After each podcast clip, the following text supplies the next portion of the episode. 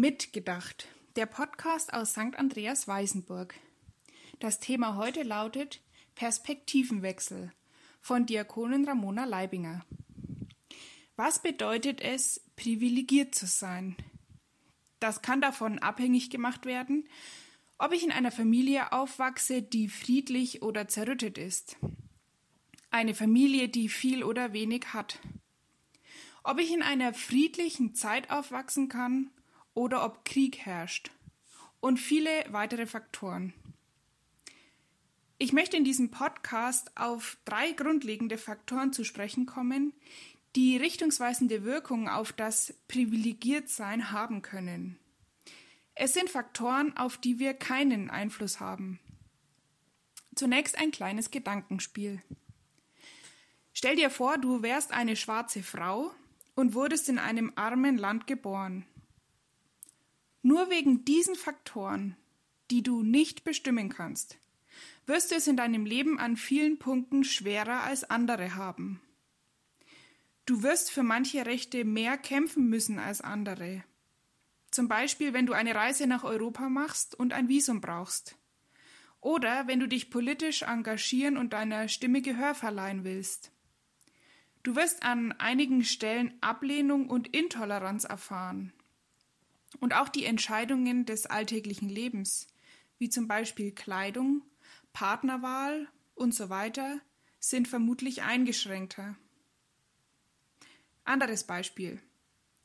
Stell dir vor, du bist ein weißer Mann und wurdest in einem wirtschaftsstarken Land geboren. Allein aufgrund dieser Merkmale die dir bei der Geburt geschenkt wurden, hast du in unserer weltweiten Gesellschaft viele Vorteile. Deiner Meinung oder Stimme wird man, ohne dass du es groß beweisen musst, an vielen Orten Gehör schenken. Du kannst fast überall hinreisen, ohne dir viele Gedanken machen zu müssen.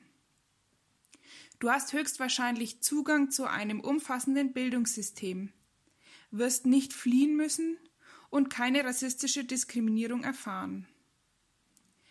Erstaunlich, was Hautfarbe, Herkunftsland und Geschlecht alles beeinflussen können. Aber zu Unrecht. Und genau deshalb sind Perspektivwechsel nötig, damit solche ungerechten Strukturen durchbrochen werden. Es ist wichtig, dass ich mir meiner Privilegien bewusst bin. Denn dann kann ich dankbar und verantwortungsvoll damit umgehen. Verantwortungsvoll heißt auch, dass ich denen helfe, die schwierigere gesellschaftliche Hürden zu meistern haben, da es ungerechte Strukturen und Systeme gibt. Um das zu erkennen, hilft der Wechsel der eigenen Perspektive. Denn bei einem Perspektivenwechsel versetzt man sich in die Lage einer anderen Person und versucht die Dinge oder die Situation durch deren Augen zu betrachten. Ein solcher Wechsel des eigenen Blickwinkels kann anderen Menschen helfen und bringt auch viele Vorteile mit sich. Wenn so ein Wechsel der Perspektive gelingt, führt das oft zu neuen Erkenntnissen, zu mehr Verständnis oder manchmal auch zu Unverständnis, zu neuen Erfahrungen und vielem mehr. Man selbst lernt dazu und Personen, die unter Vorurteilen, Diskriminierung oder anderem leiden, kann geholfen werden und wenn es nur ein bisschen ist. Aber die Umsetzung ist oft gar nicht so einfach, da unsere Wahrnehmung sehr subjektiv ist und der Mensch oft auch nur das sieht, was er sehen will. Das passiert meistens ganz automatisch, je nachdem, in welcher Situation man sich gerade befindet oder auch wie der Gemütszustand ist. Damit aber ein Perspektivwechsel gelingen kann, ist es hilfreich, sich mit Menschen zu unterhalten, die sich in der vorzustellenden Situation befinden. Auch in der weltweiten Bewegung Black Lives Matter spielt der Perspektivwechsel eine Rolle. Diese Bewegung entstand innerhalb der afroamerikanischen Gemeinschaft in den Vereinigten Staaten und sie setzt sich gegen Gewalt gegen Schwarze und People of Color und systemischen Rassismus ein. Es ist wirklich unglaublich schade und traurig, dass es so eine Bewegung überhaupt braucht.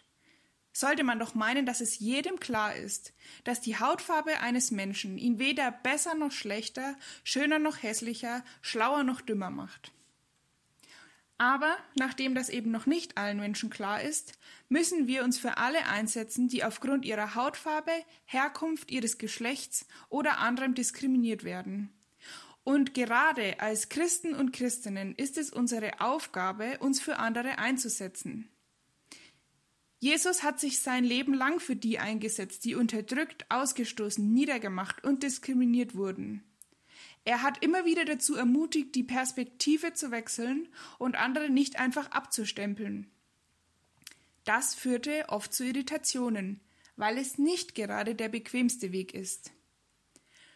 Aber Jesus Leben und Handeln zeigt uns, wie es gehen kann. Füreinander einstehen und die Schwachen und Unterdrückten in unsere Mitte zu nehmen. Auch wenn man durch den Perspektivenwechsel nie vollkommen nachvollziehen kann, wie es jemand anderen geht, ist es doch notwendig, sich immer wieder in andere Menschen und deren Lebenslagen hineinzuversetzen, um vermeintliche Sachverhalte zu hinterfragen und um sich immer wieder neu auszurichten um die eigenen Denkmuster, Vorurteile und Stereotype zu erkennen und dann daran zu arbeiten. Können Sie sich vorstellen, wie entsetzt einige Menschen waren, als Jesus sich von einer sündigen Frau hat die Füße salben lassen? Sowas geht doch nicht. Oder eben schon. Und wer gerne Musik hört, dem kann ich zu diesem Thema das Lied Weiße Wand von Annenmai Kantereit noch mit auf den Weg geben.